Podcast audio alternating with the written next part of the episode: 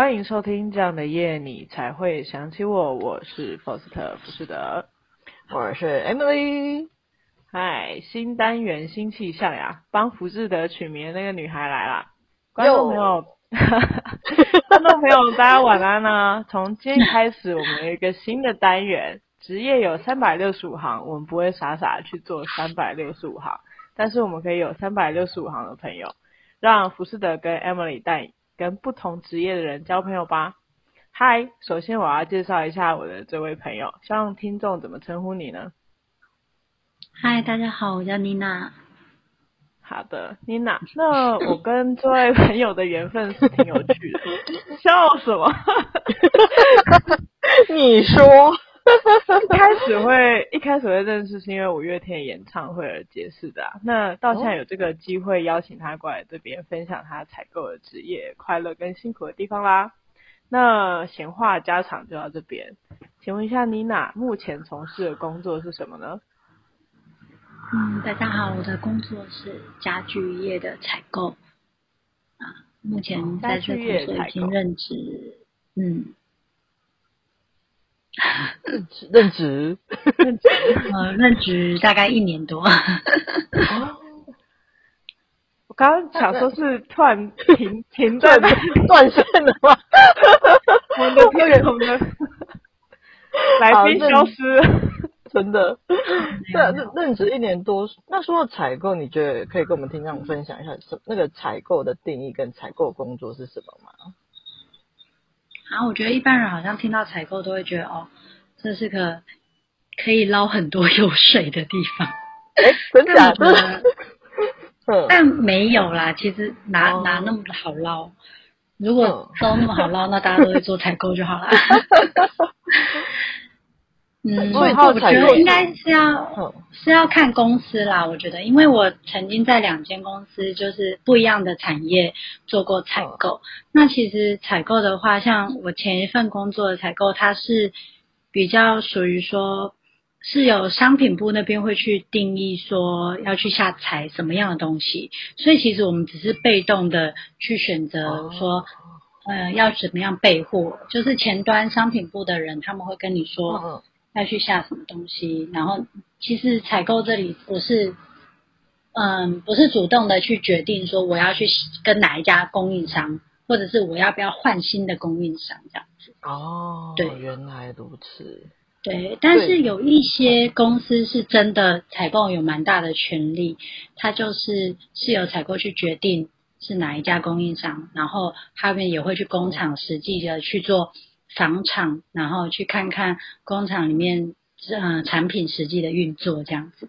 但是我现在目前，嗯，担任采购，然后在两间公司，我都是属于比较就是被动的，只是下采单，然后追交期的部分。所以对于就是挑选供应商什么那个比较比较少。所以目前还没有油水可以捞这样子，嗯，我想也是。我刚刚听完这一段，我就知道你想要铺成油水这个，因为因为每次大家都会说哦，采购这样很好啊，就是供应商都会送一些呃过年过节就送礼啊什么的，也没有那么好啦，对啊，嗯，哎，所以是真的会收到礼物吗？小礼物是会有啦，但是是不会有那种可能茶叶罐里面有现金的那种吧。茶叶罐有现金，我想要封面标题拍那个茶叶罐。没有啦，我就是茶叶罐，就是真的是茶叶罐而已。对哦，好难过哦。呃，你再多做几年就可以换到茶叶罐里面，不是茶叶，不是，我不要再乱教我们观众朋友。嗯嗯，也也也许哦，就往那个地方迈进。好，辛苦你，辛苦你。那当初为什么会想要选这个行业呀？嗯，其实一开始也没有。定说到底要往哪个行业，好像是就是念商科啊，然后对于会计那块好像又不是很喜欢，然后误打误撞一开始是做业助，那业助的话其实到最后也没有要往业务那边，然后就就辗转就也到了采购这样子，好像其实念商科，嗯，如果不是往会计财务那边走去，好像其实就会往采购这边吧。对啊，嗯。了解，就没有，嗯，就当初其实也没有什么特别，就哎、欸，好像莫名其妙就做了这个。我以为有什么远大的宏景，也还好，因为因为念商科其实出路太多了，可是太多就反而也是可能样样样样通，可是样样就没有很那么精，嗯、对，就好像每个都知道一点这样子。嗯哼哼。那我其实 Force 记得之前妮娜有跟我分享过一件事情啊，有人订购家具之后呢，对于木木质的色泽不一产生不满而退货。那对方觉得，哎，为什么同样的柜子，一个深一个浅，或者是为什么这个花纹是这样子，那个花纹是那样子？那其实在这边跟大家科普一下，真实的树木不可能颜色跟花纹都统一的，即使是同一个树木，都可能有不同的花纹跟色泽。对于这样的条件下有疑虑的话，请不要贸贸然订购家具啊，这样会给人家作业上的困难呢。那再问一下妮娜，你觉得采购辛苦的地方是什么？我们听众朋友应该也是蛮好奇这这一块的。嗯，我觉得目前我做的，因为是家具业嘛，那其实，在台湾家具业是属于像是传统产业，其实很多工厂他们都是。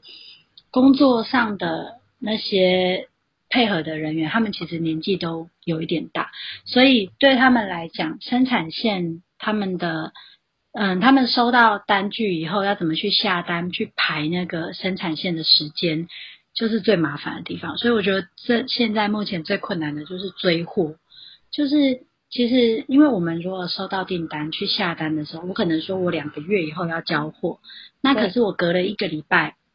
我又下了一张新单，可是这一张单我可能隔一个月才要交货，但是明明我前面那张单先下嘛，可是他还是会按照着他要制作的时间，就是他要他要给我货的时间去做排程，嗯、但是明但是你那个有时候客人就会说，哎，我明明两三个月前就交就已经下单了，啊，我已经付钱了，付定金了，为什么你现在才跟我说我的布缺货？或者是我这个颜色已经断货了什么的，这其实客人是蛮没有办法理解这件事情。可是因为他们是传产嘛，他们对于生产线的那些顺序配置什么的，都还是不是说像，因为我之前还有待过电子业，在电子业的那个那个排程，他们就会很清楚，那每天该多做多少产能什么的，其实都是一目了然，都还会有报表这样子。可是关于这个的话，他们就会比较困难一点，就会变成说我在追货的时候，他们就会只是一翻两瞪眼说啊，没办法，我就做不出来，或者是没办法，现在这个东西就是没了，就是就是有时候比较困扰的地方。嗯，对，我可以岔题，请问一下，你们公司目前现阶段是没有导入 ERP 系统了是吗？哦，有导入啊，可是因为你要跟厂商去做配合，可是厂商那边没有导入这些系统啊，你没有办法去，你没有办法去控制他们这样子，他们其实都是很传统的手写单据，嗯，对，所以你就只能控制你们自己公司的产程规划跟成本，但是其他公司因为他们是资本作业，所以导致你们这边会没办法回复客户的地方这样子。对啊，对啊，就是可能就会变成趁着我们商品部可能去访厂的时候，那可能会跟我们主要的供应商那边去沟通，看看他们有没有什么需要协调，或者是我们可以协助的地方，看要怎么去做调整，才会让后续的订单交货会更顺利这样子。嗯嗯，对，嗯哼。可其实因为像是家具业那个主要沙发的部分啊，现在都已经是。传统产业，然后那种老师傅也都很少了，所以他们其实也不太会去想说还要再导入 ERP 或者是怎样的方式去、嗯、去让他们的生管就是生产线嗯比较好一点，然后可能就觉得做完了，然后哪一天就是不想做了就随时就收了这样。哇哦，我的天，哇哦，谢谢。对，因为因为那个都是比较对比较手工制作那种沙发。对，通常都还是会这样子。哼。那像你刚刚说，如果跟那个就是厂商货追不回来，那要怎么回复客户啊？就是给他取消订单吗？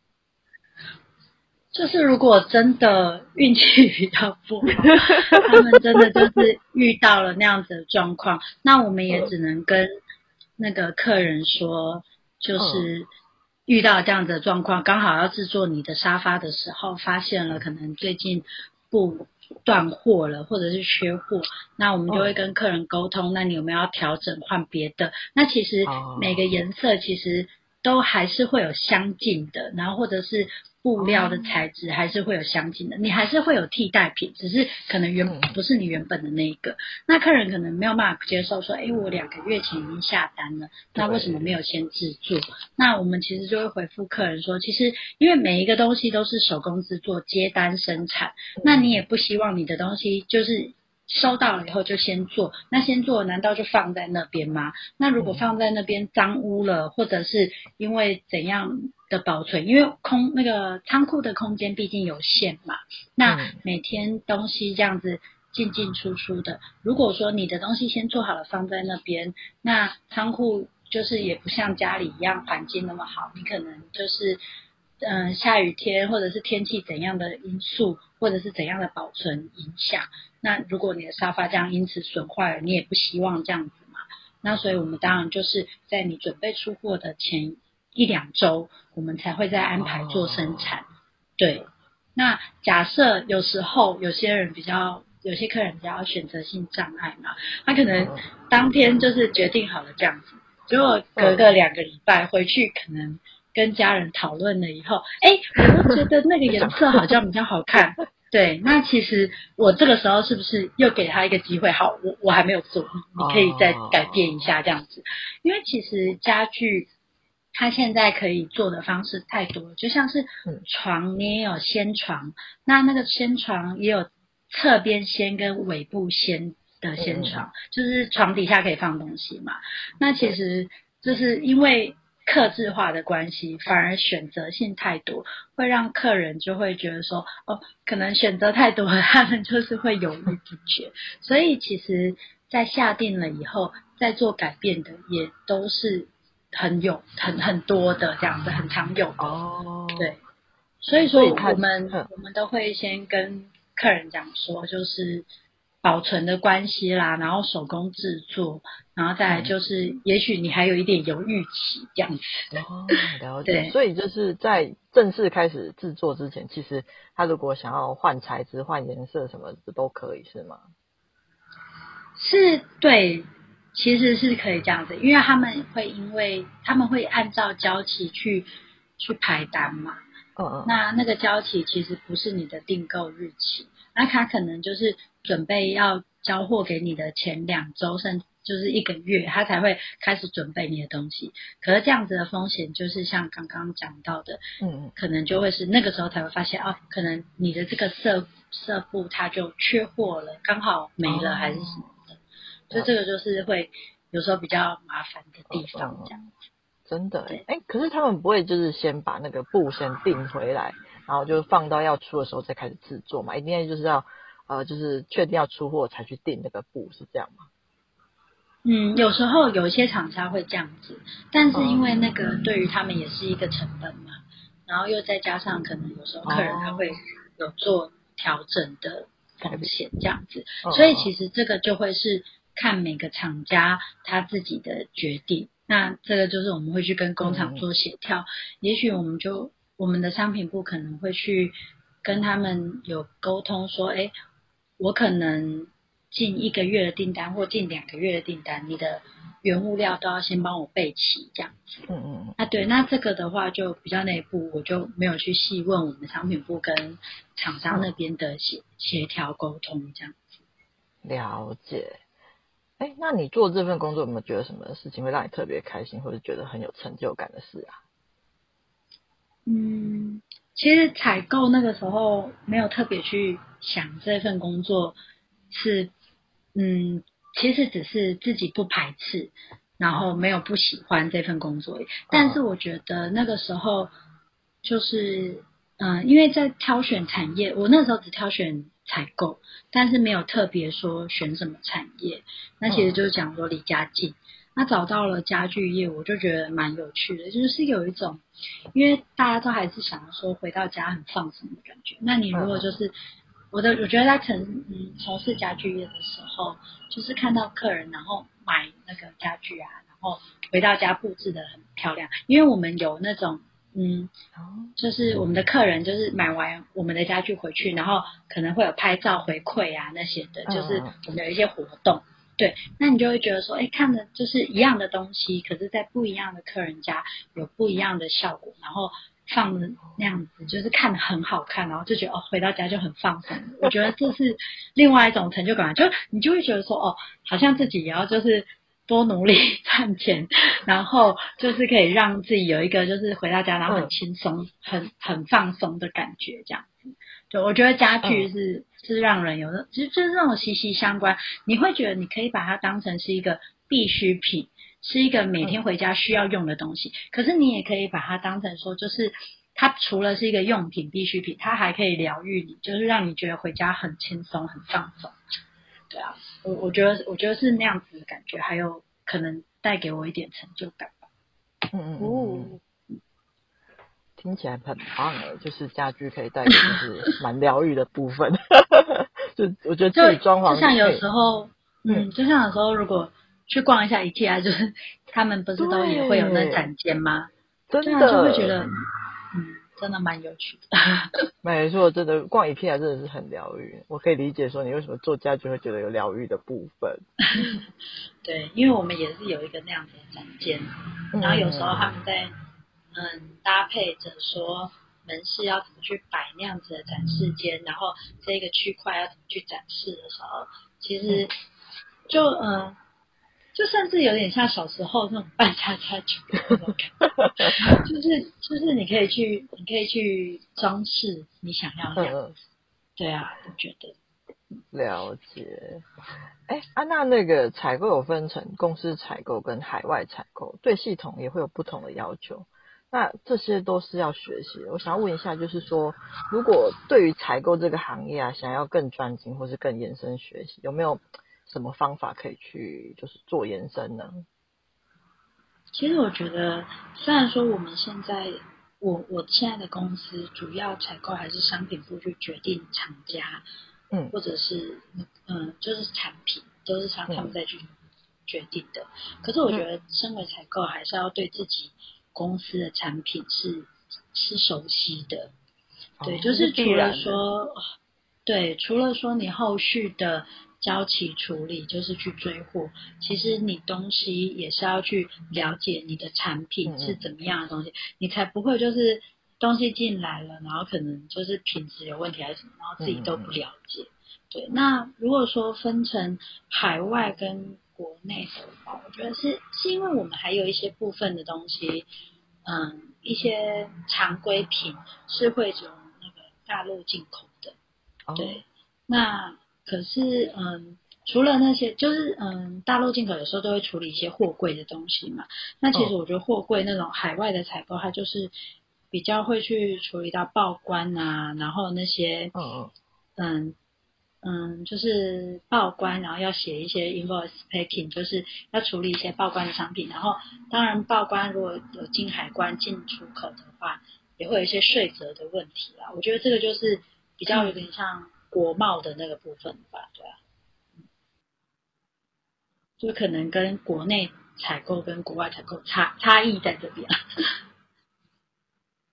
然后，如果有要在专精跟延伸学习，我我觉得还是对产品就是更加了解而已啊。哼哼哼。嗯，我有其他的采购朋友是说，他有趁假日的时候特别去学报关这一区块。那我想问一下，嗯、你是一开始就会报关这个区块，还是你也是自学的？公司有这个体系去教你吗？还是？嗯哎，没有哎，就是其实是边在公司边做边学的。那刚开始还是报关、进出口报关那些，还有一些文件，一定还是会不熟悉。可是就是、嗯、我觉得报关好像也很好啊，他就是 会会跟我说，哎，你哪里需要修正，哪里需要改哦，然后或者是我们，可是可能因为家具的那个进口，因为台湾家具进口不需要税则，所以比较不会那么麻烦。像之前电子业的时候，嗯、就是有一些东西。它是会有一颗一些特别的税则的，对，嗯，那个就会比较复杂一点，对，然后所以我我其实，在家具业的那个进出口，就都是跟报关行配合，然后不熟悉的就问他，其实好像也没有特别去学习这样子，哦，对。就是相对比较 单纯，就，就是你要啥我就给你啥，你不要啥 我就不要给你啥了。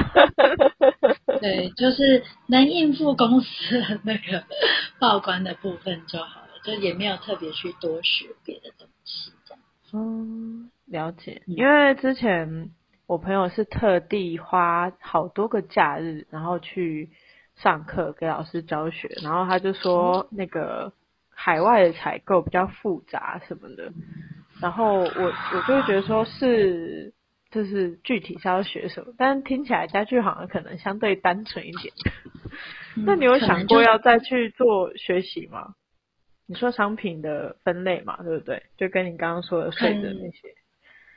对，可能是因为它的产品，它可能家具因为在台湾它没有其他的税则，所以比较不会那么复杂。嗯嗯嗯。然后我现在的话是还好，因为就是本身就蛮忙的，暂时是没有想到说要做那个其他的。嗯嗯，完全理解。妮娜是一个大忙人，然后她还抽空来 参加我们的节目，真的非常非常非常的感谢她。太感谢了，真的。还有案外案，就是 就是我约这一则就是录音也。其实约了两次吗？还是三次？然后才辗转成功这样子，算是有一点曲折离奇的过程，所以能够正式录完，好感动。然后也正式再谢谢妮娜一下，就是谢谢你参与我们第一集的这个三百六十五行的这个新单元。那也谢谢。哦，突然那个 车声好大声。好的，那 就先这样子吧。好，草草也谢谢你让我，也谢谢你让我第一次参与这个 podcast 啊，你可以回去听，蛮有趣的。谢谢，那我就来做一下结尾啦，就是谢谢大家收听这样的夜你才会想起我，我是 Emily，我是 Faust，不是的，哎，啊，你是妮娜，哦，我是妮娜，嗨。OK，好，那就是谢谢大家的收听啊。那如果喜欢我们的节目的话，欢迎到我们的呃 Podcast 频道给我们的五星好评啊。那如果有什么意见或留言的话，欢也欢迎留言给我们。那就是谢谢大家收听啦，拜拜拜。